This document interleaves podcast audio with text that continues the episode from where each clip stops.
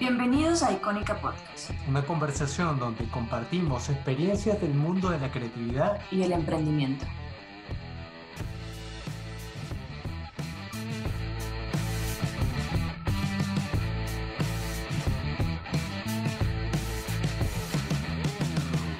Y cuando son las 7.29 de la mañana, damos inicio a otro episodio de Icónica. Pero, ¿qué pantallera eres tú? Todo, todo es un jueguito. ¿eh? en el anterior episodio cantando y ahora no sé. bueno, Daniel, hay que empezarle a, a meter, ¿cómo diría? Power. O algún tipo de, de picante a, a los episodios. No, no. No ser tan serios. ¿Pero qué quieres? Tengo que empezar a hacer la alegría de este, de este programa, la alegría de este programa. No estoy diciendo que tú seas eh, una tristeza ambulante. Yo soy alegre, con cara de trasero, pero, pero alegre. sí, eh, es un poco confuso, la verdad, tu expresión de alegría.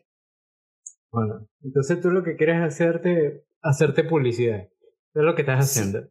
exactamente. Porque el que no se hace publicidad es poco probable que pueda vender eh, sus servicios o lo que puede ofrecer. Ok. En mi caso yo hago más branding, entonces voy directamente a lo que quiero expresar y con la gente que quiero conectar. Entonces no me interesa estar haciendo un performance de, de cualquier otra cosa. Entiendo. Pero entonces, ¿en qué momento crees tú que funciona esta coalición o esta alianza. Porque una marca, por mucho que tenga muchísimos valores y cualidades, es una marca muy bien estructurada, si no va de la mano con la publicidad, ¿quién la conoce?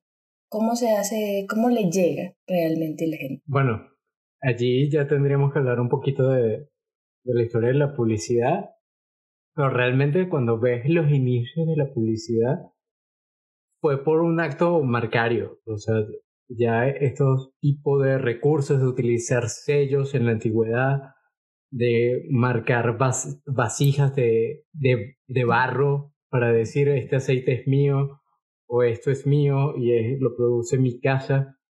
Yo creo que allí eso iba más de la mano del branding. Estabas haciendo un cúmulo de valores. De por sí cuando ves los escudos heráldicos de la Edad Media, todo era, estos son los valores de mi casa. O sea que, digamos, la publicidad puede ser la cara del branding, un poco, a, a nivel social hablando. Yo creo que se han mezclado durante toda la historia. Lo que pasa es que en su inicio eran muy distintos a lo que es hoy en día. Claro, o sea, como dos elementos aparte o individuales, cada uno ha tenido su propia evolución, ¿cierto? Pero de cierta manera, como tú dices, han ido de la mano a través de esta evolución. Y hay unos puntos más que otros, ah, o unas etapas más que otras en donde se han necesitado. Sí, sí, totalmente. Yo creo que dependiendo de, del momento, del momento en el que se desarrollaron distintas marcas y productos, era más viable hacer una cosa o la otra. O sea, fue una evolución, una evolución natural dependiendo de las necesidades del mercado y de la competencia y lo que tú hacías para resaltar en ese momento. Claro, que antes resaltabas con solamente atributos eh, evidentes, eh, además de del precio. Y en los tiempos de hoy día, pues lo que más se busca es resaltar eso que nombraste al principio, eh, valores, principios y la promesa, la promesa de algo más, ¿no? Al consumidor, la promesa de, de pertenecer a un grupo selecto que nada más consume esta marca. Sí, exacto. En un principio simplemente era todo basado en el producto y lo que querías ofrecer. Entonces, ibas directamente al grano del mensaje. De por sí, uno de los primeros hallazgos de, de publicidad, 3.000 años antes de Cristo, y se trata de una especie de manuscrito en Tebas, donde la persona se le escapó un esclavo y estaba diciendo, mira, quien me encuentre mi esclavo le doy allí una monedita de oro. y de paso aprovechó para meter la, la pauta, porque aquí yo soy tejedor y nuestra tienda hace las las mejores telas a la medida de, de cada persona. Entonces fue brutal. O sea, no solamente dijo, mira, se me perdió un esclavo y lo recompenso a quien lo encuentre, sino que además puedes pasarte por mi tienda y comprarte una tela. Claro.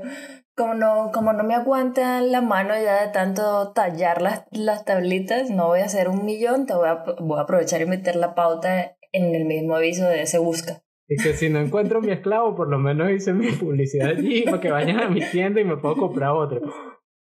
Sí, bueno, ese se llama el tejedor Apu. Apu. Yo no sé cómo se pronuncia, pero es allá, en los, en los antiguos. En los años 3000 antes de Cristo, hace mucho tiempo, esa gente vivió hace mucho rato. Em, de hecho, este, este que estás comentando sí se encuentra actualmente en el British Museum de Londres y pues es, como dices, la primera pieza que se ha encontrado con rasgos de, de pauta publicitaria, ¿no? Es muy, muy cómico lo que acabas de, de contar, porque ahora las características de una pauta publicitaria son todo lo contrario. Es como, sí, mm, tengo esta, esta, esta empresa que te hace tejidos especiales, pero además de eso te hablo sobre cómo estos tejidos especiales te transforman la vida y si nos acompañas en, el, en el, la evolución de, nuestra, de nuestro producto, te aseguramos pues múltiples beneficios, no solamente materiales. Sí, exacto. En un principio todo era basado en el producto. Mi producto hace esto. Luego, mi producto tiene estos atributos y estas cualidades. Entonces, tienes que utilizarlo porque hace esto. De por sí, al principio del siglo pasado era el alcohol, servía para la gripe, para, para, para la jaqueca, para el mal de estómago, para todo. Entonces, te ponía un montón de atributos para que tú consumieras alcohol. Bueno, la Coca-Cola empezó siendo un producto para, para curar la tos. Sí, exacto. Entonces, a veces ni siquiera era verdad, obviamente. Ya sabemos que no era verdad. a veces no, muchas veces no era verdad. Sí, menos mal que se, se han colocado medidas en eso y ahora es ilegal hacer ese tipo de cosas. Sí. Ahora más bien como que se pasan, ¿no? Me parece un poco como que hay que medir cada una de las palabras que, que se dicen y por eso también es tan importante eh, la estructura de marca para señalar entonces los principios, los valores, incluso la misión de la marca y a partir de eso entonces sacar eh, los textos publicitarios, los textos que, que van a acompañar eh, la promoción del producto o el servicio.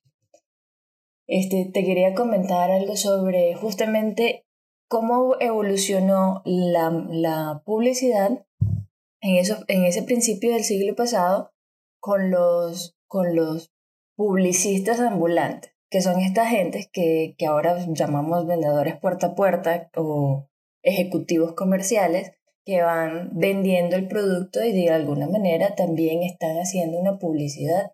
De alguna manera no, de hecho es una publicidad. Y es, eh, esta gente ayudó a que el, eh, el producto llegara de forma, podríamos llamarlo incluso masivo aunque pasaban vendiendo eh, pote de humo, ¿no? Porque ofrecían atributos de un del producto que no eran ciertos, como en el caso de la Coca-Cola, este, pues lograban su palabra, lo, lograba vender el, los atributos de ese producto. Yo siento que en ese momento fue cuando más hubo una necesidad de los valores de una marca. ¿Sí? Porque de alguna manera estos, estas personas tenían que, tenían que convencer eh, en, ese preciso instante que tenía la atención de, cualquier consumidor o prospecto de consumidor eh, con todo. Y nada más diciendo que este producto simplemente es, eh, no sé, una, una bebida que te puede curar hasta el mal de ojo, no creo que haya sido posible la venta. supongo yo que ahí tuvo, tuvo que meterle una que otra, un, uno que otro venenito, ¿no? Y, y así pienso yo que fueron construyendo las, lo que hoy, hoy en día conocemos como la alianza entre el anuncio publicitario y la estructura de la marca. Primero va creciendo la competencia y entonces cambian las necesidades, ya no es fácil solamente meterse en el mercado diciendo los atributos. Incluso luego eso evolucionó y la gente comenzó a meter más ideas y conceptos para que la gente se identificara. Pero ahora hay que hacer un salto más allá. O sea, la gente quiere creer en las empresas que, que usa y que yo utilizo esta marca porque esta marca ayuda al medio ambiente, como en el caso de Patagonia. O yo utilizo esta marca porque utiliza todo de manera sostenible. O porque yo creo en esta idea, en esta convicción. Ya queremos tener un... que la marca nos represente completamente y lo que nosotros pensamos en nuestra ideología. Entonces ya el juego cambió y eso se ha notado en los últimos años. Una agencia de, de branding bastante grande en Estados Unidos compró Drogafy, que era una agencia de publicidad brutal. Y tú dices, ah, esto ya te dice algo. Y que está agarrando fuerza la marca sobre la publicidad, no para dominarla y para que la publicidad desaparezca, sino para que trabajen en conjunto. Entonces, eh, de ahí parte nuestra pregunta principal y el, el vértice de toda esta conversación, en qué momento empiezan la publicidad y el branding a confluir y a formar una alianza que ya no se puede romper y cómo ha evolucionado esto. Y para esto, entonces hoy vamos a conversar con un invitado que además de gran colega y un excelente profesional, es un amigo entrañable y muy especial ha sido mencionado en la mayoría de nuestros episodios anteriores porque por lo menos para mí formó gran parte de, mis inicios, estudiamos juntos y también eh, fue el, el, el, eslabón de conexión entre Daniel y, y yo. Y hoy entonces, para esta conversación nos acompaña Alberto Báez. Es quien eh, este, se ha desarrollado en, en, gran parte de su vida profesional como eh, pues en, en, agencias de, de, publicidad como director de arte, entre unas pocas, por nombrar unas pocas, mejor dicho, Leo Burnett y la Walter Thompson, muy conocidas, tienen eh, reconocimiento en todas partes del, del mundo. Y en estos ambientes, pues Mm, se, ha desempeñado, pues como dije antes, como director de arte, lo que le ha permitido ver de primera mano esta evolución de la alianza entre el branding y la publicidad.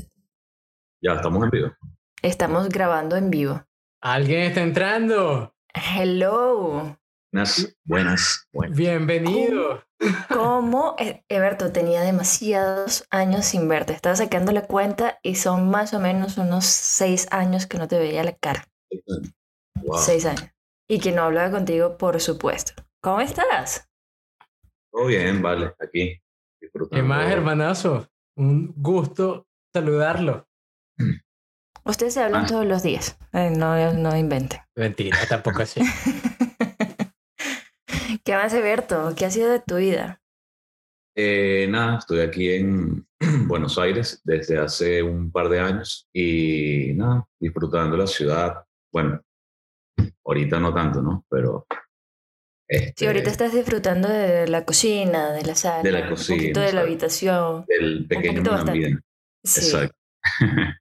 sí. Pero sí, eh, de verdad que he disfrutado bastante esta ciudad. Es hermoso Buenos Aires y pues nada, ¿y cómo te has desarrollado ya en, Argentina profesionalmente? Pues acabo de escuchar que tienes ya dos años eh, viviendo allí. ¿Y qué has, qué has hecho últimamente? Bueno, este, a ver, cuando me fui a Venezuela, estuve por lo menos unos, quizás unos seis meses eh, trabajando de freelance y antes de eso trabajaba en publicidad.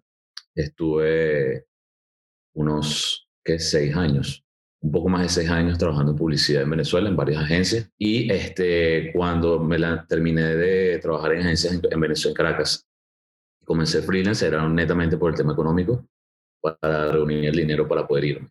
Uno de los destinos fue justamente...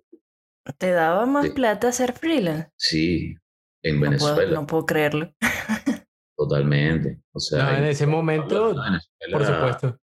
Te hablo de una Venezuela que quizás con 50 dólares eh, estaba cubriendo más de la mitad del mes.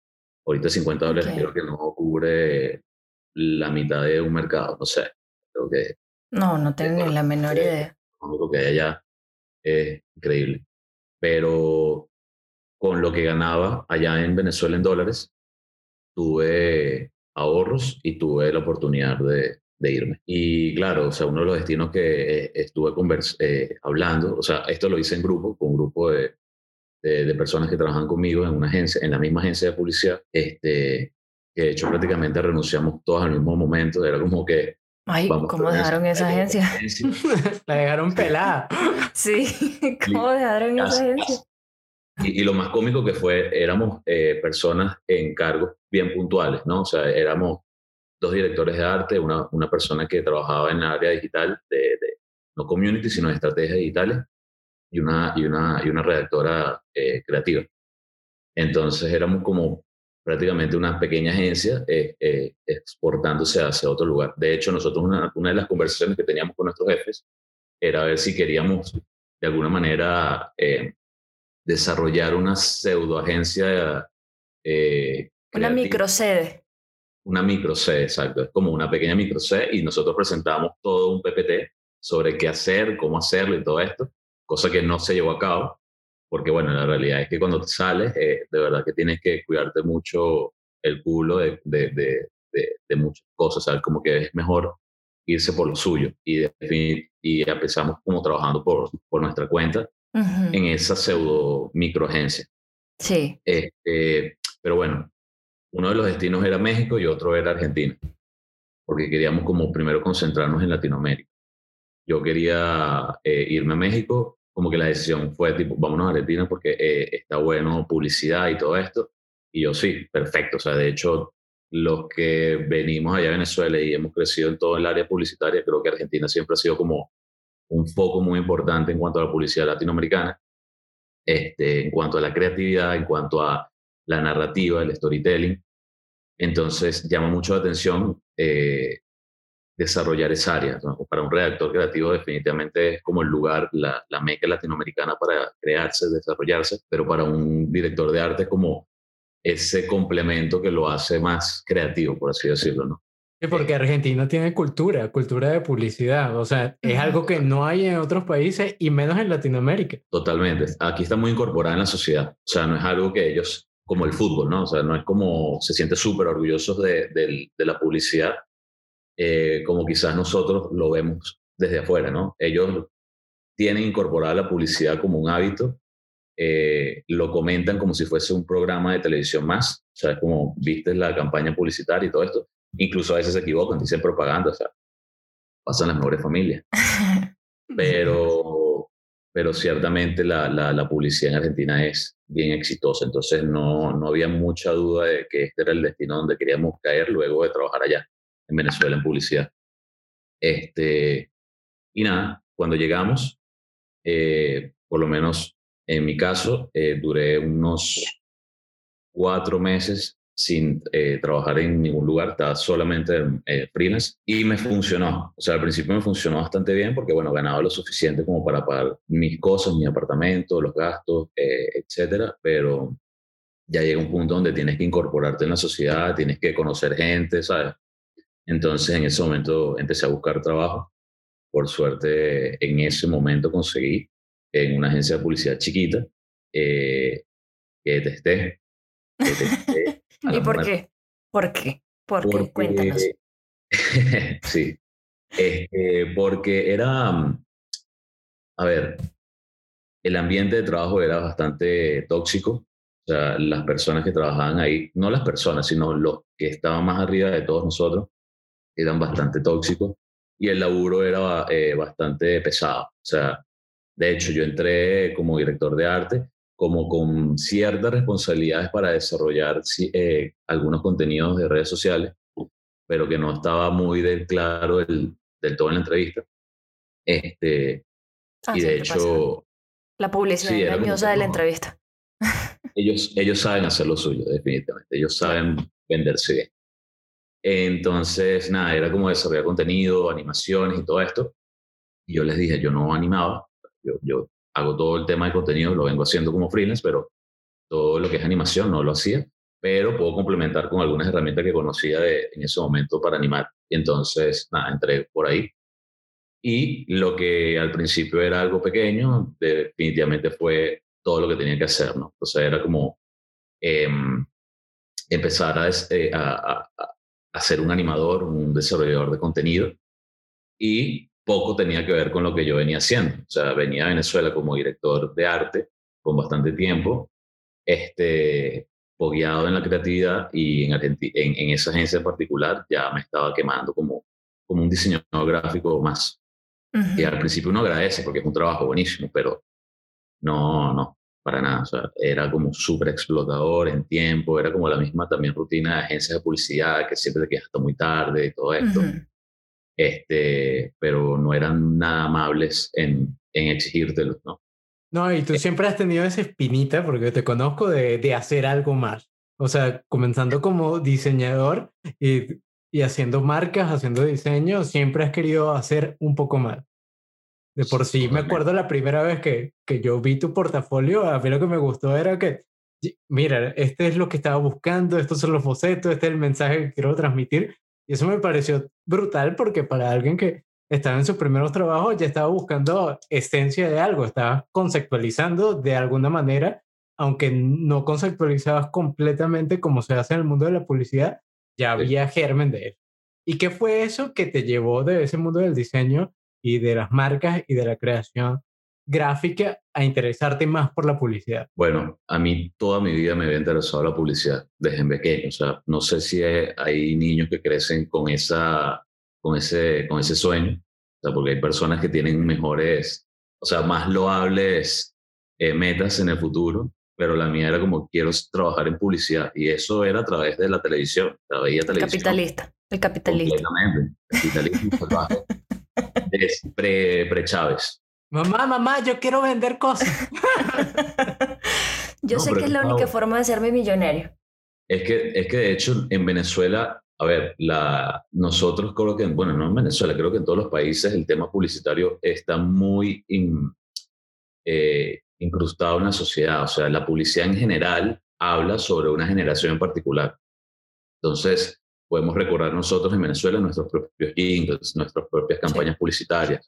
El, el de las bocetas más, ¿me entiendes? El de, no sé, mi limón, mi limonero, el, el café también, o sea, hay como muchas campañas icónicas de que marcan ciertas generaciones y, y que a mí en particular también me marcaban. Este, las recordaba, las recuerdo. Y de pequeñito me acuerdo en particular algo que me conectó directamente con la publicidad y era que eh, había un programa de televisión en, creo, puedes creer que se me olvidaron los canales de televisión venezolanos. Era el 10. No, no, te avergüenzas de eso, hermano. Televen. Sí, era Televen. Televen, que vuelvo a decirlo otra vez, Televen. Eh, me acuerdo por Dragon Ball, lo, Caballeros del Zodiaco. Caballeros del Zodiaco, por eso, por eso son. las tardes felices. Este, en Televen había un programa que se llamaba um, Hora Creativa o Publicidad al Día. E, era con Daniela Cosán, me acuerdo, y ella hablaba justamente de la publicidad en ese momento. Este, y también había como entrevistas sobre, eh, eh, con directores creativos de varias agencias hablando de sus propias campañas y todo esto. ¿Y qué edad tenías, Berto? No recuerdo, de verdad no recuerdo, no estaba tan chiquito. O sea, puede ser 10, por ahí entre los 10, 12, puede ser. Pero ya le ponías un mundo, yo a esa edad no veía eso ni de broma todavía. Nada, ni, ni siquiera me interesaba. O sea, podía verlo, pero no me interesaba. Bueno, yo lo eh, más cercano era ver Art Attack. Art Attack. sí. Mm, yo también y los programas de Discovery Channel, etc.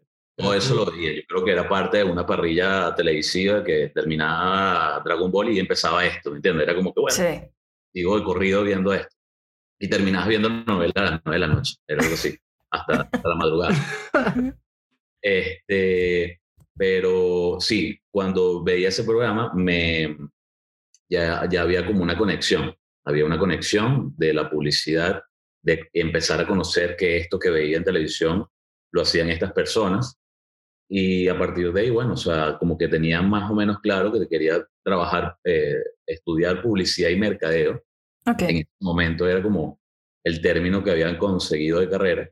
Y recuerdo que cuando ya llegaba a bachillerato tenías que presentar la prueba del CNU y todo esto, eh, las carreras que justamente taché era publicidad, publicidad y mercadeo, y había una tercera que ni recuerdo cuál era, ¿no? O sea, estaba súper claro hacia dónde me dirigía.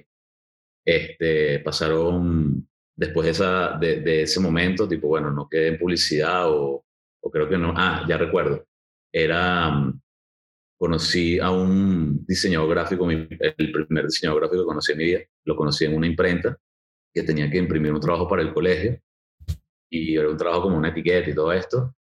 Y conocí entonces a partir de ahí el diseño gráfico y después como me interesó esa rama porque la publicidad y mercadeo empezó a ser algo como más estrategia, más de números, más de estadística, y no era lo que yo quería. Yo quería estar como en la publicidad, yo quiero hacer comerciales, ¿me entiendes? Yo quiero hacer eso que hacen en televisión. Creativo. Tú querías crear ese contenido. Correcto, pero no existía el, modelo creativo para mí. O sea, para mí el, no existía algo como una carrera. El término. desarrollar creatividad, correcto. Era como, o era publicista, o era en ese momento diseñador gráfico. Así que me fui por la carrera de diseño gráfico estudié con Ainer en a José María Vargas, nos conocimos ahí y después de eso eh, pasó mucho tiempo cuando empecé a tener, bueno, varios eh, trabajos de diseño gráfico, todo esto, que este, cuando, eh, trabajé con Daniel en una agencia de branding, que era, claro, estoy hablando que después de estudiar varios años en, en, diseño gráfico, una de las pasiones que empecé a desarrollar fue el branding, justamente en la, en la universidad hasta el día de hoy amo el branding. Este, y cuando entré con Zapata al, a ese estudio, este, perfecto, caí donde yo quería. Caí en el lugar donde quería estar, o sea, que me estudié para esto y estaba como súper contento. Y justamente fue eh, Daniel el que me presentó estos lugares donde podías estudiar creatividad, estaban todos perdidos en el mundo, o sea, era México, Latinoamérica, Chile, pero hay un Brothers en Caracas, entonces era como, ¿qué? ¿Podemos estudiar creatividad acá? Buenísimo. ¿Qué tal? Porque yo le preguntaba a Daniel en un principio, le, le comentaba que es interesante porque cuando en el momento corto que trabajamos los tres juntos, se podía notar el interés evidente y la pasión evidente de, de, cada uno. Y en este caso particular que estamos hablando de ti, porque para nosotros fue como, ¿por qué quiso como desviar, eh, digamos, esta base que está construyendo en el branding hacia la publicidad? ¿Qué fue lo que le, llamó tanto la atención como para dejar esto que se nota y que brota por los poros que le encanta? Y ahora... Claro, es que el, el, de por sí el branding construye marcas y las marcas luego tienen que comunicar. O sea, era como un paso bastante obvio el empezar a ir hacia ese lugar en donde ya esa identidad empieza a comunicar, a hablar, a decir algo, a, meterse en distintos medios y, comunicar de distintas formas. Entonces era como un lugar donde evidentemente veía como una posibilidad de seguir creciendo en el tema de branding, pero por un lugar completamente distinto. Sí. Y después de, Brother nos quedó la espinita de, de, seguir haciendo cosas y seguir haciendo piezas, porque Brother te, te enseña y te deja con ganas de más. Sí, totalmente. Pero ¿qué es Brother? Porque no, no todo el mundo lo, lo conoce o no tiene la, la idea de qué se trata. Claro. Eh, Brother es una escuela de creativos. No, no, no sé mucho su historia, pero estoy casi seguro que fue fundada aquí en Buenos Aires y que tiene sede en varias partes, en, en varios países del mundo. Este, lo que ellos desarrollan son pequeñas carreras eh, eh, con diplomado eh, relacionadas al mundo de la publicidad. En, mi caso, eh, estudiamos, bueno, en mi caso el de Daniel, estudiamos un máster eh, en creatividad publicitaria, creo que era el término, que duró que más o menos un año, un poco más de un año, con todos los problemas que hubo en el país en ese momento, que recuerdo como que habían protestas en la calle, entonces corrían las clases, corrían las clases y, y se estiró un poco más de un año. Este, pero que iban por módulos, ¿no? Entonces los primeros módulos eh, de alguna manera te introducían a la publicidad, eh, te mostraban muchas referencias en cuanto a la creatividad, la, comunicación, o sea, te, más o menos te establecían como un territorio bastante eh, puntual de quiénes son los personajes que actúan en este, en este entorno. O sea, quién es el director creativo, el redactor publicitario, etc. Y... O sea, como que te estructuran la, el interior de una agencia. Correcto, exacto. O sea, el primer módulo está dirigido netamente para que desarrollaras como los primeros eh, conceptos globales de lo que es eh, conceptos justamente, creatividad, algunas terminologías que son necesarias y toda esa estructura que está alrededor de, ese trabajo. Ya luego va avanzando en otros módulos que están más relacionados a un medio, a un entorno. O sea, tuvimos un, módulo que hablaba sobre eh, el área digital o las tecnologías, que en ese momento estaba desarrollándose todavía en el mundo, eh, la comunicación en redes sociales, así que no existía como lo que hoy en día hay miles de carreras y miles de diplomados sobre eso. En ese momento era como tecnología. Creo que lo, lo, hacían referencia así. Y no, ya estaba en pañales. La verdad, eh, ya, ya estaba súper en pañales la, el concepto de marketing digital o publicidad en redes sociales. Ya de por sí se hacían campañas en Twitter, en Facebook y más o menos por allí se enfocaba las campañas y cómo, cómo hacer la interacción para hacer campañas de interacción con los usuarios, pero de todo ese movimiento que se estaba gestando desde hace unos pocos años antes. Claro, pero en ese momento era un elemento, o sea, un elemento más en una, un departamento de medios. O sea, Twitter, eh, eh, Facebook creo que en ese momento eran las únicas dos redes sociales que más que MySpace quizás puede ser, no sé. Este, era algo que... Messenger. exacto, Messenger. Era, eran lugares en los que las agencias, las agencias de medios tenían como para eh, seguir complementando ese 360 de, de, de, medios digitales, eh, tradicionales. este, y era como, bueno, aquí tienes también, eh, te ponemos en el periódico, pero también te ponemos un Twitter. No tenía la masividad que tiene hoy en día, que o sea, prácticamente se volcó a que eso no solamente sea un medio, sino sea como un canal mucho más importante que, que los tradicionales. Y, lo que conocemos hoy en día como las agencias digitales. Y todo esto nace a partir de esa, de esa pequeña piquiña que tenía en ese momento. Pero sí pequeña, pequeña que te tomó unos casi una década de, de desarrollo profesional. Así que Totalmente. era un gusto, realmente. Qué pequeño es, una picazón, lo que sí, sí, es que es buenísimo este mundo. Y ojo, que, que el tema también de la publicidad es que es un lugar donde conoces a personas, eh, o sea, porque ya de por sí la, la, la, la, universidad te conecta con personas que están muy relacionadas a ti. O sea, empiezas a conectar con personas que hablan casi que tu mismo idioma, que entienden mucho más eh, cuáles son tus inquietudes en la vida. creo que empiezas a filtrar mucho más por ahí. Y en la publicidad da la oportunidad de conocer a otras personas igual eh, de conectadas contigo, pero de diferentes profesiones, de diferentes ramas, de diferentes lugares. Eh, y Especialidades, ¿no? Sí, es, es, buenísimo. O sea, lo que yo disfruté en la publicidad fue justamente, no, quizás no tanto los éxitos profesionales de carpeta, pero sí de gente, conocer gente fantástica que, que me enseñaron por dónde ir. Gracias.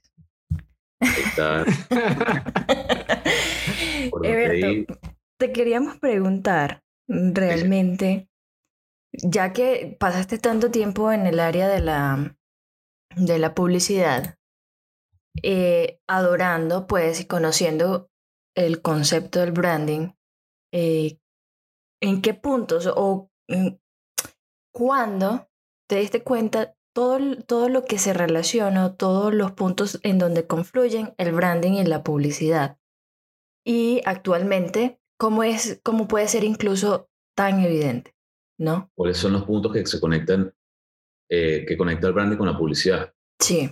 Este, hay bastantes, hay muchos. De hecho, el branding como lo conocemos hoy en día, o sea, eh, tiene muchísimo más relevancia en, en las personas. Quizás en, en el pasado, este, el branding era netamente algo interno, era algo comercial, que quizás no llegaba más allá de, de comunicar misión, visión y valores dentro de una propia empresa.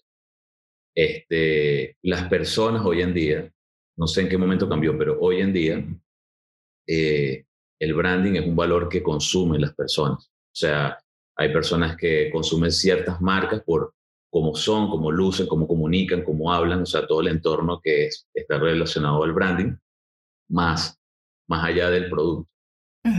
Entonces, creo que hubo una, un momento donde el branding comenzó a tener más relevancia en las agencias de publicidad este, y que era un valor que tenía que ser eh, comunicado al igual, de igual forma que el mismo producto, que los mismos beneficios de un producto.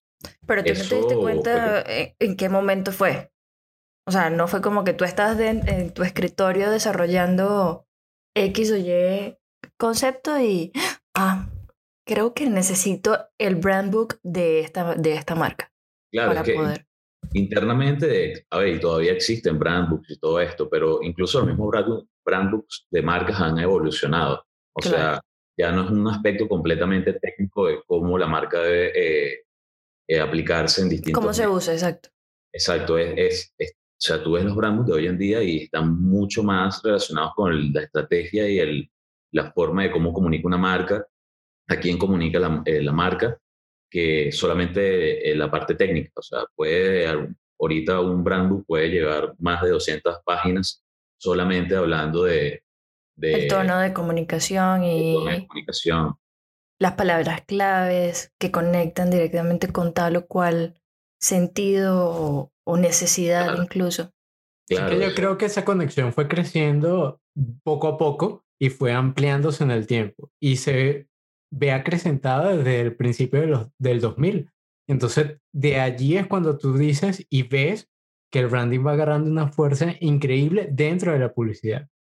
Que incluso le comentaba en Alu anteriormente de que agencias de, de branding han, han, comprado agencias de publicidad en los últimos años, como en el caso de Drogafy, que tú la conoces porque la llegamos a estudiar en conjunto que tú dices, ¿cómo, cómo una agencia de, de, branding compró esta agencia de publicidad que ha ganado premios y, y ha hecho campañas tan brutales?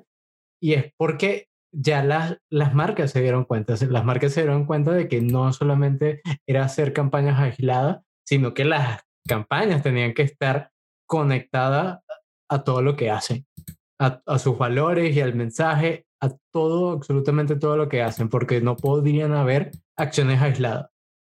Completamente. Sí, sí, es que ya el, tema de las marcas, hablando solamente del producto que venden, de los beneficios, del valor y todo esto, eh, pasó a un segundo plano. O sea, creo que hoy en día sabemos que hay marcas, como por ejemplo pasa con Coca-Cola. O sea, Coca-Cola es una, una marca que ahora se consume, bueno, tiene bastante ya tiempo, eh, se consume por su marca y no tanto por su producto. O sea, hay personas que se pueden comprar una camiseta que dice Coca-Cola, pero no toma Coca-Cola nunca en su vida.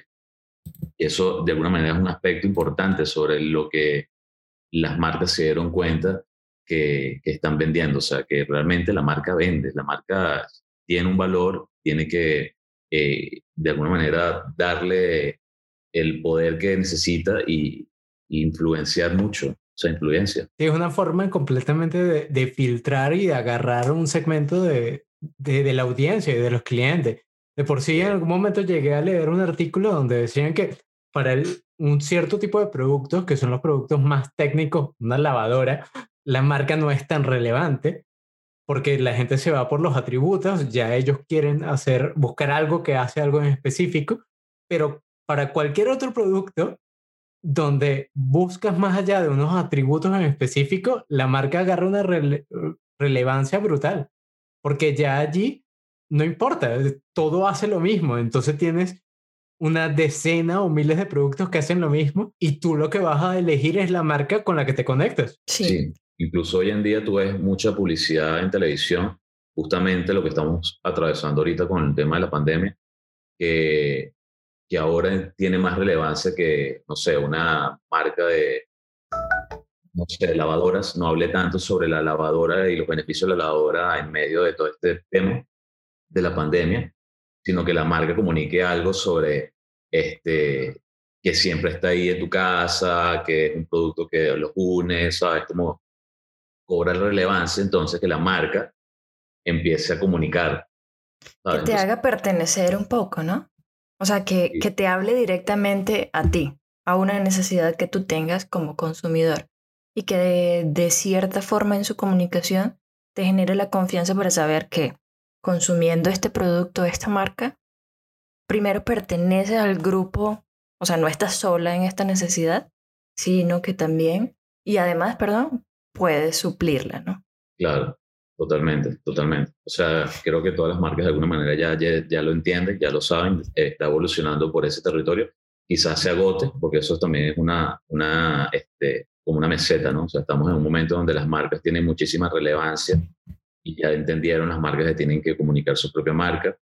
Eh, quizás eso va a caer en otra cosa, quizás se, agote durante algún tiempo y, y venga algo más.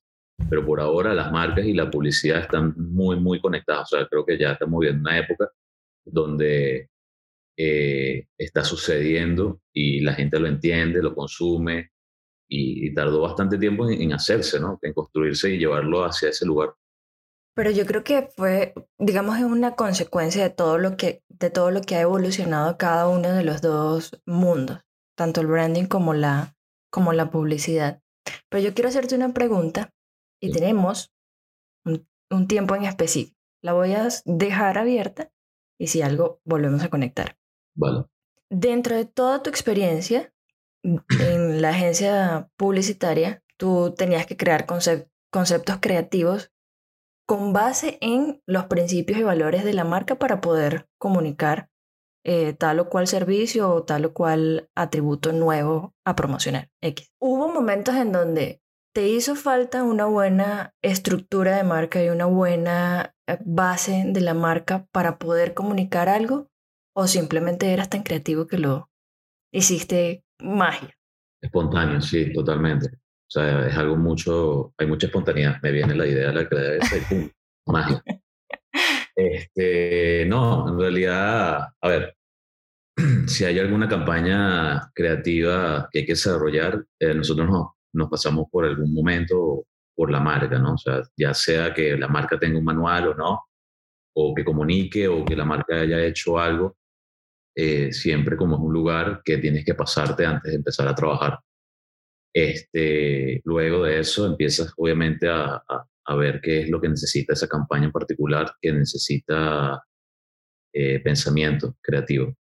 Este, siempre pasa como por una estrategia, pasa por una planificación y todo esto, y cuando ya esos lugares eh, culminan, pues viene la parte creativa, que queremos decir todo esto que está en la estrategia, pero necesitamos decirlo de una manera un poco más eh, disruptiva. Interesante. Interesante. O sea, que, este, o sea que sí. necesitas un, brand book o una algo que te diga. No, no, creo que sea esencial. Exacto. Sí. No, no creo que sea esencial que lo tengas. Creo que, eh, eh, creo que para desarrollar una campaña o cualquier pieza de comunicación necesitas tener una estrategia, necesitas entender tu target y todo eso que está dentro de la estrategia pero, a ver, yo he tenido más de una campaña en la cual no existía un brand book. O sea, que son marcas pequeñas que necesitan comunicar esto, que necesitan comunicar y el brand book no existe por ningún lado. Este, creo que los brand books empiezan a, a, aparecer cuando las marcas son mucho más complejas, cuando las marcas pueden ser su complejidad por, no sé, porque están en muchos mercados o porque hay una gran variedad de productos que necesitas esa consistencia que te aporta el brand book. Este, y, ahí es donde empieza parte de la complejidad que puede tener el book. O sea, puede haber una parte muy técnica que necesito que todas las marcas hagan esto en cualquier país que simplemente, o puede tener este aspecto de, de comunicación, de tono, de mensaje, que son como los aspectos más de marketing y estrategia que tiene la marca y que necesitan ponerse en un lugar, en un manual, en un libro, para que todo el mundo haga lo mismo. Este, pero no considero que sea esencial, considero que más bien es una herramienta más.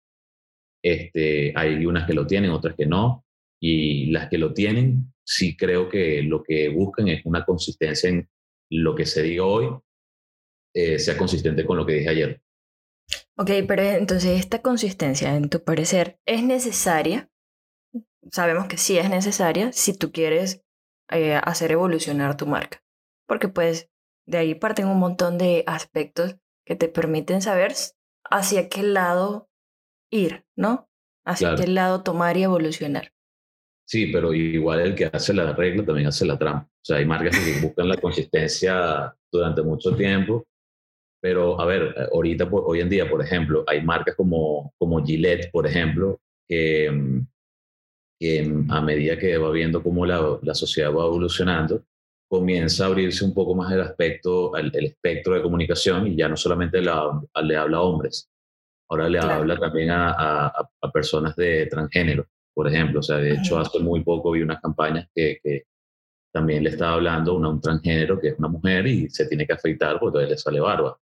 Este, y es interesante cómo las marcas también tienen que aunque quieren ser, consistentes en, un núcleo muy puntual de su fundamentación como empresa o como marca, como producto, sí tiene el lugar donde, bueno, hoy en día tenemos que cambiar la forma en que hablamos, así que esa consistencia se pierde, esa consistencia empieza a, flexibilizarse y empieza a adaptarse al finalmente al público que le quieres comunicar.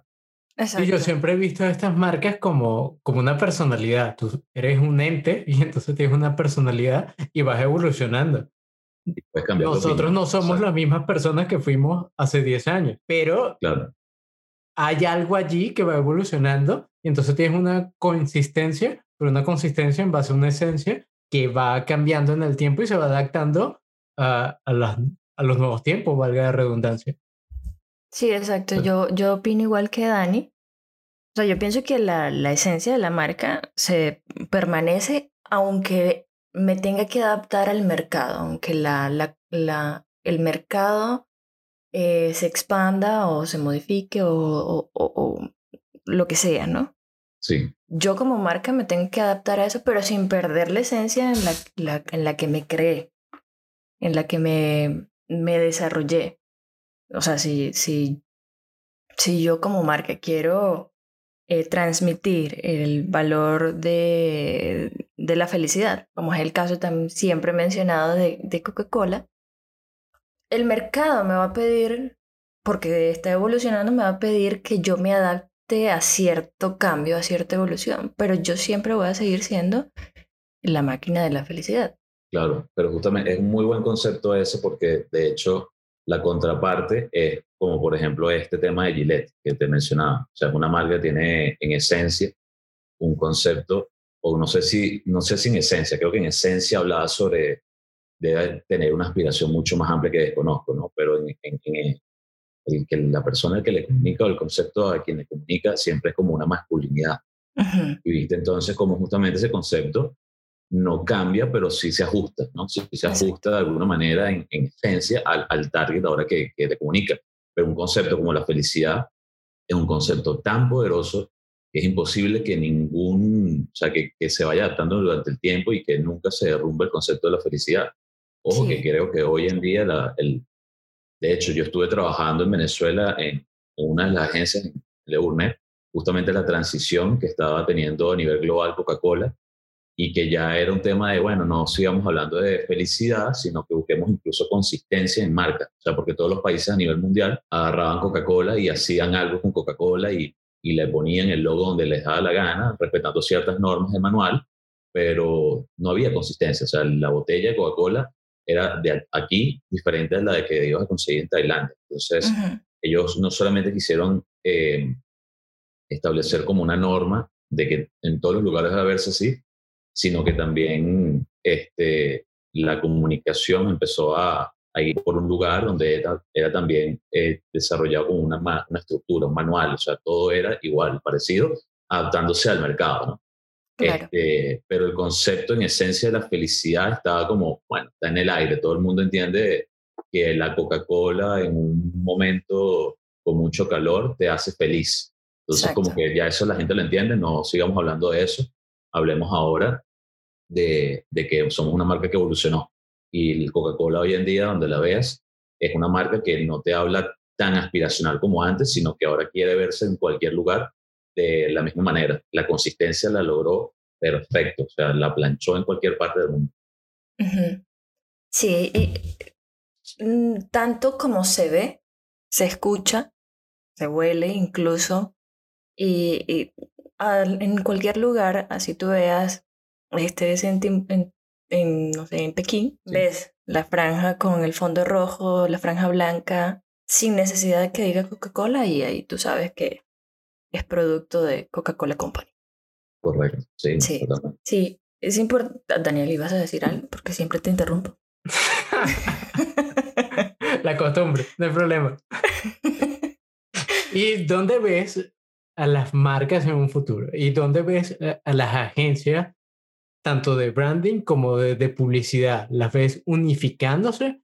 ¿O a dónde crees que vayan las marcas que todo esto vaya a cambiar la manera de comunicarse y, agarrar esa conexión con los clientes. Obviamente esto es un poco de Nostradamus porque solamente podemos especular. Claro. Pero ¿dónde ves esa transición? Sí, ¿O qué cambios se van a ir ocurriendo en los próximos años? Sí, de hecho, bueno, lo mencionaba porque me parece justamente lo que decía, este, era que las marcas hoy están pasando como como el branding como tal, la carrera de branding, la, la profesión, está pasando por como sus mejores momentos porque la gente lo consume, los, las marcas lo entienden, entonces como que bueno, ya no necesito, o sea, hoy en día se, se monta una agencia de branding y, y, es una más dentro del mercado. Este, creo que... ¿qué, ¿Qué clase de descripción es esa? Una más, sí, porque son muchos. Hay muchísimas, claro. Este, a ver, a lo que voy es que de alguna forma la, la, la, la profesión está viviendo su mejor etapa y que cómo va a evolucionar considero que puede ser algo que viene dado, es que ni siquiera considero que tiene que ver, es como la publicidad, ¿no? La publicidad se ha adaptado tanto a los medios que ella misma se ha transformado, pero el branding considero que está en esencia, o sea, en esencia tan se va transformando por, por, por internamente, o sea, cómo, cómo se va generando y cómo se va conectando cada vez más con la publicidad. Y que quizás el día de mañana existan muchísimas más agencias de publicidad que integren agencias de branding o que se fusionen con agencias de branding. Este, pero también puede ser que ocurra lo contrario, o sea, puede ser que ocurra que, que empiecen agencias de branding a separarse de agencias de publicidad con todo el bagaje que tuvieron de la comunicación publicitaria. O sea, creo que el futuro va a ser bastante dinámico y lo va a dictar el, el, el mercado. El mercado que se está transformando, que transforma la publicidad y que definitivamente transforma cómo comunican las marcas. O sea, va a ser como una línea eh, transversal hacia atrás, porque definitivamente, bueno, el que genera la marca es esta, la agencia de branding, luego pasa a publicidad y luego pasa al mercado. O sea, ¿tú crees que es este más bien como, como una línea de producción? Primero haces el branding, luego la publicidad y luego, pues, ganas los millones. Claro, es, una, forma, es una forma bien simplista y simplificada de decirlo, porque hay muchísimos más lugares. Claro. pero por lo menos lo que estamos hablando ahorita es que ciertamente es esa línea de producción. Generas una marca, generas una comunicación de, de esa marca y de ese producto, y luego lo diriges al mercado y evalúas cómo se comporta. Este, pero el futuro de la publicidad y del, del, del, branding y la publicidad creo que va a ser bastante dinámico. Creo que va a haber muchas agencias que se fusionarán con publicidades, con agencias de publicidad y muchas agencias de publicidad que se transformarán en agencias de branding. O sea, creo que el, que el que dictamina hacia dónde va va a ser justamente el mercado. Cómo, cómo se comporta el mercado, nos vamos a tener que cambiar nosotros la, la careta. El mercado es el que manda y entonces aquí es cuando la gente dice, no, estamos en la era de lo políticamente correcto y donde todo no, lo filtramos y todo lo ajustamos a lo políticamente correcto, pero es también porque el mismo mercado lo está solicitando. Es una era de, de, de que ya somos más conscientes de una cantidad de problemas que antes no éramos conscientes y se lo exigimos a las marcas. Y entonces las marcas dijeron, tengo que hacerlo, porque si no, me cae todo el mundo encima. Claro. Y estamos ahora en la época de la cancelación, entonces incluso cancelan marcas. De hecho, eh, eso, eso que vemos, esa actividad tan recurrente que vemos en redes sociales en donde cualquier representante de una marca comete un, un flagelo, ¿sí? Que puede eh, hacer eh, ofender a cierta comunidad, la marca hace un statement y, se pronuncia para decir que no tiene nada que ver con esa persona. O sea, también está cuidando su esencia, su, su, su mensaje.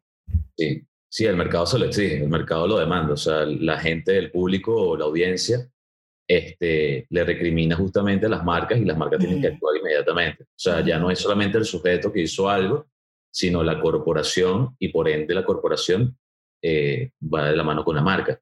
Exacto. Este, También pasa en casos contrarios, ¿no? Como que la marca apoya situaciones eh, que, que se sincronizan con su mensaje o con su ideal. Totalmente. Creo que es un punto clave también a la pregunta que hiciste hace rato de hacia dónde va. Este, un punto clave que el mercado está exigiendo muchísimo eh, que las marcas se hagan responsables de lo que está sucediendo en toda su línea de producción. Ya hablo hasta el final, la persona, la cajera, etc. Este, que quizás las marcas, hablo de brand, agencias de branding, se pueden ir hacia un lugar donde se empiece, si ya no está, a, se empiece como a conectar más con las relaciones públicas. De hecho, sí. Sí, me imagino que sí. Me imagino que quizás se hará más evidente en el futuro, donde las propias marcas, las propias, perdón, las propias agencias de branding se tendrán como un, un departamento que, que, tiene relaciones públicas y en el día de mañana que esta marca que yo te, yo te cree este, o ocurra algo, pues nosotros atenderemos esa solicitud ya que nosotros conocemos la marca de cero y vemos cómo podemos eh, darle un giro de rosca para que esa situación incómoda pueda beneficiarse la marca o por lo menos pueda pasar liso, ¿no? Que no suceda nada. Creo que las relaciones públicas entre agencias de, de, branding pueden tener una función bastante importante. Tal cual, yo, yo más o menos lo veo así y de por sí he estado viendo un insight en las, las marcas y es que muchas de ellas ya están creando como una especie de manifiesto y es básicamente este manifiesto es lo que nos guía y nosotros creemos en esto, esto y esto y esto, y somos esto, esto y esto. Y listo. Este, en base a eso, se hace toda la comunicación, se hacen las campañas, se hace cualquier otra cosa. Y si eso se viola, no, no estamos haciendo algo bien y alguien tiene que cambiar algo dentro del segmento que esté ejecutando en ese momento. Sí, y me facilita a mí como marca pues poder decir, asegurar que tal o cual situación corresponde a algo que yo generé o realmente no. O se me salió de las manos o fue algo que no, no, no controlé desde un principio. X. O sea, sí le da el poder a la marca de hablar directamente, ¿no? Y poder entonces generar esa, esa conexión incluso un poco más íntima con el consumidor. Sí, un poco para, para, para concluir con esa pregunta de hacia dónde van las marcas, junto con, perdón, el branding con la publicidad, yo, yo sí soy súper optimista y con ideas eh, de, de, mi amado libertador Simón Bolívar y pienso que se van a unir. Para mí eh, son, es necesario que se unan, que se, que, que, que se forme una verdadera alianza y que se entienda la importancia de ambos mundos em, en, un, en un común fin, ¿no? En, en un fin común, perdón, que es que se consuman los productos. Claro. que generen venta. Yo creo que también, eh, además de eso, es una cuestión de humanización. Yo veo a, a las marcas humanizándose cada vez más. Y dentro de esa humanización es que ya no hay responsabilidad social corporativa, sino que parte de esa responsabilidad social es parte de lo que lo conforma en su esencia. Ya no se trata solamente de hacemos esto y esto, sino que es parte de lo que nosotros somos y es parte de lo que queremos hacer e incluso en nuestros productos. Entonces, de nuestra propuesta de valor ya hay mucho integrado. Yo creo que y ahora las marcas no van a estar pensando solamente en hacer publicidad o hacer branding o hacer un desarrollo de productos, sino que todo esté en conjunto, que todo sea coherente y no es una cuestión de, coherencia de decir lo mismo, sino de creer lo mismo y que, como tú dices, cuidar la línea de producción, porque es importante de que la gente sepa de que yo estoy cuidando todo esto, que lo que te está llegando a ti y que tú me, me estás pagando, tú estás contribuyendo a, a cosas en las que tú crees. Exacto. Y que estoy conectando con tu necesidad no porque te quiera vender. O sea, ah, no es necesariamente esa mi principal motivación, sino porque quiero satisfacer esa necesidad que en algún momento percibí de ti como consumidor y lo pensé, ¿no? Lo pensé en global, no lo, no lo no dije como que ah, voy a crear este producto porque nadie lo ha creado, sino más bien voy a hacer eh, este, servicio o este producto porque sé que lo necesito. Porque mi conexión con mi consumidor sé que lo necesita y sé que va a significar un cambio en su estilo de vida o en, o incluso en su visión, ¿por qué no? En esto de, de, de, las aspiraciones, porque también una marca em, transmite eso. Sí, no, y las marcas de alguna manera ya hoy en día se tienen que ser más responsables, o sea, en, en, en acto, en presencia, este, y por eso quizás ahorita se cuida muchísimo de lo que dicen, de cómo lo dicen y, protegen toda esa línea que hemos hablado de, de producción para que como el, público y la audiencia demande que las marcas se hagan responsables, las marcas deben hacerlo y lo hacen, ¿no?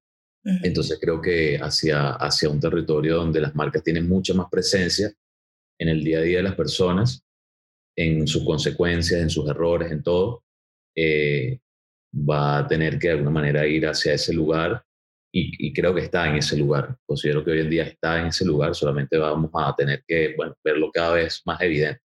Sí, o sea, ¿estamos en un muy buen punto para el consumidor o todavía hace falta? No, estamos en, o sea, considero que las marcas se tienen que hacer responsables, pero los consumidores lo están demandando. O sea, creo que el hecho de que las redes sociales sean tan abiertas y tan masivas han jugado a favor y en contra, este, porque ciertamente podemos hacerlo. O sea, si la, la demanda es masiva este, y está en las redes sociales, o sea, darle al público lo que quiere. O sea, eh, creo que hoy en día es más evidente la, la, la, refrán ese de que el cliente tiene siempre la razón, siempre y cuando lo demande por Twitter y tenga... y tenga muchos seguidores. tenemos el poder, tenemos el poder. Ese es el seguidor, ese es el cliente que tiene la razón, no el otro pendejo que tiene dos likes en su queja. Y, que, y no tiene cinco seguidores, de los cuales cuatro son bots. Exacto. Y que no, no, este no, este no importa, este no le envíes nada. Pero, pero, ¿cómo se llama? También, pues, en lo que acabas de decir, hay un punto importante a, ver y es que a veces el público de verdad no tiene la razón.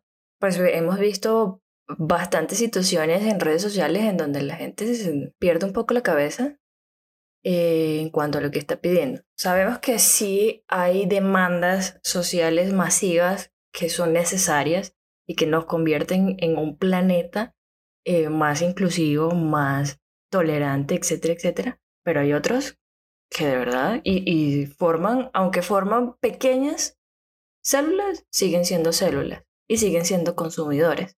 Sí, total. Hay matrices de opinión que, como decía, juegan en contra y también juegan a favor, pero el tema de, la, de las redes sociales es que alguien dice algo hoy en Twitter y si muchas personas les gustan, ya la, la cosa like, like, like, like, y se pone en tendencia. Entonces, si no tenga la razón, quizás las razones son completamente equivocadas, pero las personas están dándole like a eso y las marcas tienen que responder hacia eso. O sea, lamentablemente le estamos dando un micrófono a cualquier persona que diga lo que le dé la gana. Entonces, en ese sentido, es donde las marcas, bueno, o sea, sí, se pueden ver perjudicadas por un pendejo que tiene una queja estúpida y que, bueno, vamos a hacerle caso, vamos a ver qué podemos hacer. Y con poder de convencimiento.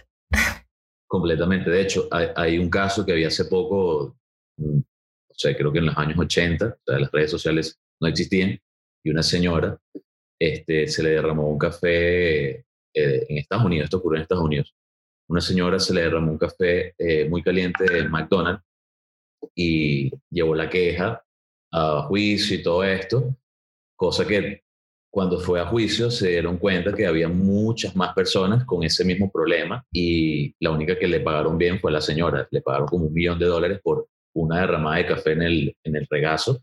Y ojo, la señora sí se vio bastante perjudicada porque se quemó quemaduras de primer grado, algo así. Pero digo, si eso estuviese ocurriendo hoy en día, imagínate lo rápido que hubiese actuado la marca. Es que de hecho, de hecho sucede hoy en día. Sí. Y las marcas están constantemente demandadas por X o Y. Sí, pero ya están eh, atentas a ese tipo de cosas. Y eso se convierte luego en, en, en, en, la forma de servicio al cliente, ¿no? De la marca. Entonces, se ocupa de eso y podría ser incluso un, un departamento aparte de la esencia de la marca, ¿no? Como, bueno, ¿cómo vamos a tratar? Porque esto puede suceder. De hecho, sucedió un montón de veces y por eso ha evolucionado al punto de que las marcas están tan vigilantes que sacan vasos o sacan empaques destinados o, desarrollados previendo ese tipo de cosas, previendo esos accidentes. Creo que hay un punto clave de lo que acabas de decir y es que, o, creo que lo interpreté de una forma y es que como también hay muchísima demanda de personas que con quejas también la consistencia que tiene que tener la marca y la responsabilidad que tiene que tener la marca, hace que también actúen de una manera muy genérica y automatizada. Ahí voy con el tema quizás de bots. Por ejemplo, yo he tenido quejas con algunas aplicaciones de, delivery, por ejemplo, que cuando sucede algo, eh, la automatización, que no solamente está ocurriendo en aplicaciones, está ocurriendo en miles de medios. Incluso la, ahorita con la pandemia se ha automatizado muchísimo los canales gubernamentales, ¿no? Ah, sí, horrible. Que te frustra, imagínate, que te frustra el hecho de que quieres hablar con un ser humano y lo que hace es que la marca, la, empresa, lo que sea, la comunicación, eh, la atención al, cliente es automatizado y es como, no, o sea, necesito hablar con un ser humano. Gracias por atendernos. Tu solicitud es importante para nosotros. ¿En serio? Pero, pero no es tan importante porque no me está hablando una persona racional. Claro, me, lo estás diciendo bonito, pero me lo dijiste cinco veces. No, no quiero hablar con un robot, quiero hablar con un ser humano. Entonces, esa automatización que rápidamente tienen las marcas para responder a, muchas, eh, a muchos reclamos hace que también pierda la humanidad. Entonces, por algún punto han querido conectar, ser más empáticos, ser más atentos, más rápidos, más efectivos, pero ah, por otro lado están deshumanizándose completamente. O sea, pierden otra vez la esencia de la marca. Entonces, como esos son canales que, como decía, se deben desarrollar más, deben tener mucha más empatía, deben ser menos robóticos y un poco más humanos, más reales. No sé si es meterle mejores algoritmos o meter más seres humanos, una de otra. Yo, yo, creo que es ambas. Era la primera. Yo creo que ambas, de hecho, porque pues el, sí, la gente está pidiendo respuestas inmediatas. E, eso es innegable. Y cada día la tecnología nos, nos genera más ansiedad hacia esas respuestas inmediatas. yo no, no, no, no quiero que me respondas mañana, ni en cinco minutos. Necesito una respuesta en un minuto. Y evidentemente en, eso, en esos casos sí está chévere un bot que me diga, eh, ya recibí tu solicitud o tu saludo, lo que quieras decir. Eh, dame dos minutos más para que una persona con un cerebro y que razone te responda lo que necesitas que no está pasando, que es lo que, lo que veo que al punto que quiere ir Eberto. Pero el avance de inteligencia artificial va tan rápido que yo creo que le doy menos de una década para que estos bots ya te puedan dar todas las respuestas posibles. Sí, y, y certeras. Pero bueno. Bueno, sí, ya, sí, ya hay manos, manos que, que se controlan con tu propio cerebro. Sí, sí. Sí, entendamos que la tecnología avanza tanto que vamos a perder también nuestros trabajos no digas eso, no. Bueno, seamos un poquito optimistas. Vamos a, a, ser tan creativos que incluso vamos a generar empleo. Eh, esta fue la conclusión del episodio. Vamos a simplemente. todos vamos a perder el trabajo. Todos vamos a perder el trabajo. Estudiemos data science. es lo único que te, te van a salvar. Tenemos Por lo menos, tiempo, tiempo. Oye, Eberto, qué brutal esta conversación contigo. Fue genial. Y deberíamos terminar con preguntas rápidas de una o dos palabras. ¿Pepsi o, Coca-Cola? Coca-Cola. ¿Apple o Microsoft? Apple. ¿Barcelona o Real Madrid? Mm, no soy de fútbol, pero si tuviese que decir Barcelona. La vino tinto. La vino perdió horrible. ¿Cuántas veces hemos dicho marca en este episodio? Ah, ese está difícil, ¿verdad? no, ya, y en todo, y en todos los episodios. Eh, 372. Muy bien, muy bien. Tenemos Pero- un conteo, de hecho. Pero la más importante de todas, ¿dónde te ves de aquí a 5 o 10 años? Y esa puede ser un poco más larga. y una palabra. De una palabra. Millonario. Millonario. Una. Millonario. En dos palabras, millonario, Europa. Este, ¿en dónde me No veo? posible, no es posible eso. Lo siento. Te espero por Eh, acá.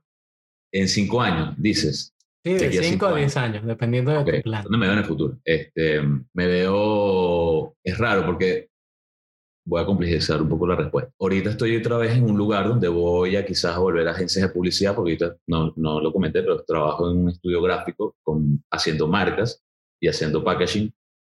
Este, pero considero que estoy perdiendo como otra vez ese roce con la publicidad que tanto me encantaba.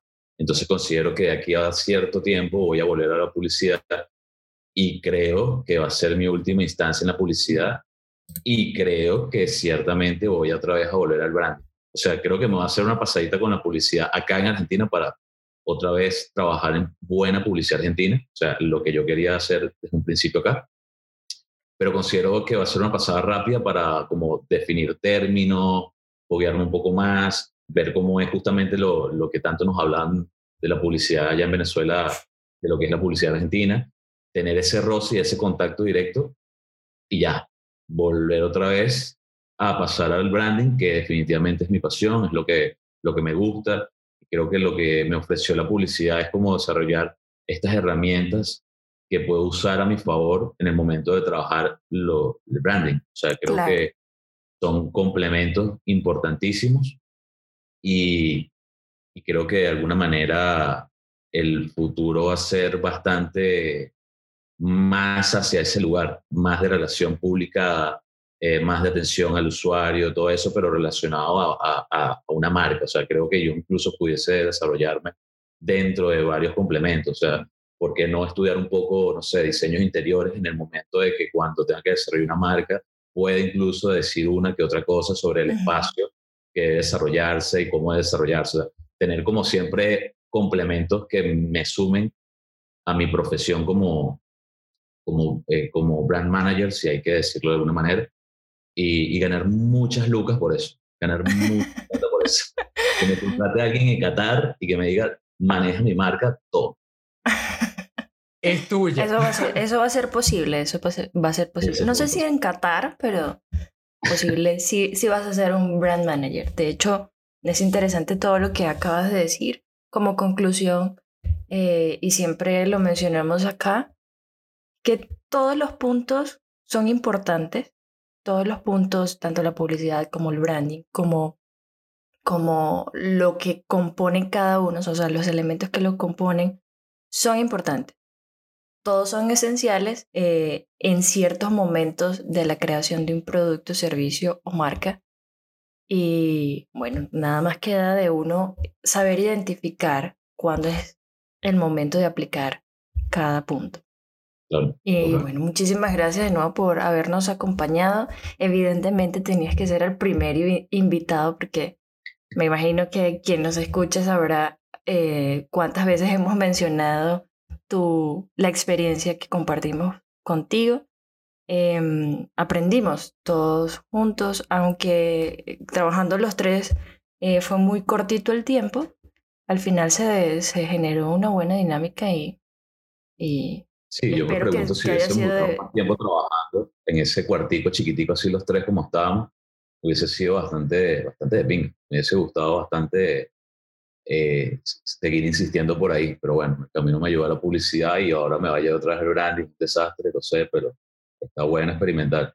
Pero no, les agradezco a ustedes, de verdad que soy, soy fan, seguidor de este podcast. Este, me encanta escucharlos y, y bueno, qué, buenísimo, qué bueno que, que pueda participar con ustedes en esto, en, esta, en este espacio, ¿no? Está- sí, increíble. sí, ojalá que la vida pues en algún momento nos reúna de nuevo para generar algo eh, en conjunto y que sea algo chévere también. Sí, creo que la pasión es algo que nos conecta a los tres. Creo que evidentemente se nota lo apasionados que somos por lo que hacemos y que nos gusta. Creo que, eso es, es, muy valioso, muy valioso y, y qué fino volverlo a encontrar a ustedes por aquí. Sí.